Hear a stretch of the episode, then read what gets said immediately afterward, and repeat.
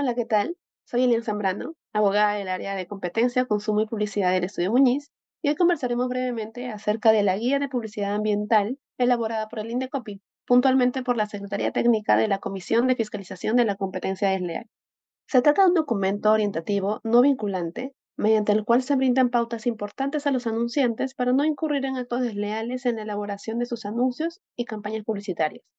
Específicamente, lo que se desea evitar es la difusión de mensajes falsos sobre presuntos beneficios medioambientales que tendrían diversos productos o servicios ofrecidos en el mercado o sus respectivos empaques, aquello conocido como greenwashing,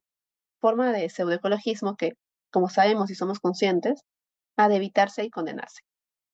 Por dar algunos ejemplos, es común encontrar en publicidad términos como sin emisiones de CO2, elaborado con insumos compostables, producto biodegradable o reciclable, realizado con energía verde, entre otros, o publicidad acompañada de sellos de verificación de que se trata de productos o servicios sostenibles o comprometidos con el medio ambiente.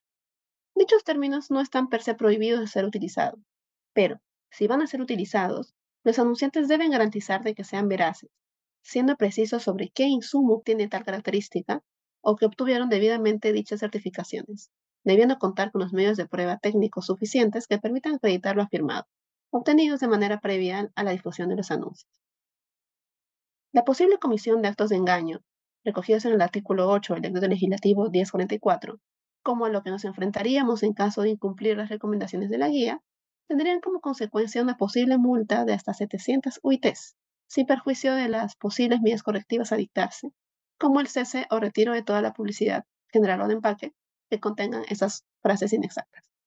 Saludamos el esfuerzo e iniciativa del INDECOPI por la realización de esta guía, la que se realizó tomando como ejemplos países como Estados Unidos, Canadá, Francia, Hungría y Reino Unido, y recogiendo opiniones de privados, siendo la primera autoridad latinoamericana en brindar lineamientos sobre publicidad ambiental en un documento formal como este.